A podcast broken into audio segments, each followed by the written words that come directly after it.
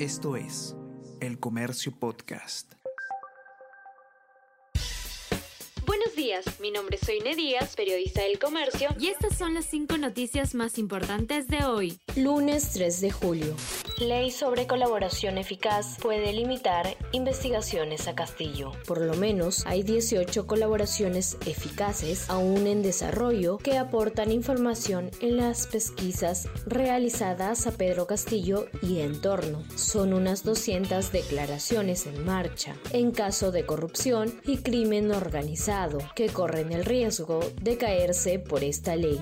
En Lima Metropolitana se desechan 643 toneladas de plástico al día. Cada habitante de la capital tira a la basura 23,49 kilogramos de este material al año. En el 2022, solo el 2,5% de estos residuos fueron reciclados la gastronomía peruana y la oportunidad de un segundo boom. Triunfo de Central en los 50 mejores restaurantes del mundo impulsa una industria que mueve 18 mil millones al año atacan con vehículo al domicilio de un alcalde en las afueras de París. En la quinta noche de disturbios se registraron 719 detenciones y 74 edificios incendiados. El gobierno francés ha desplegado 45.000 agentes por todo el país.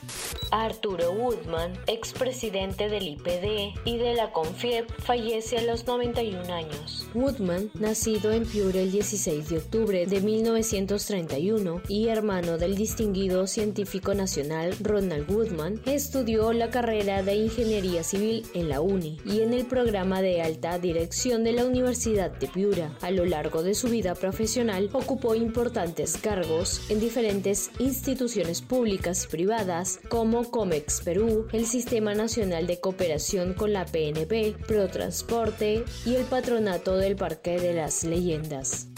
Esto es El Comercio Podcast.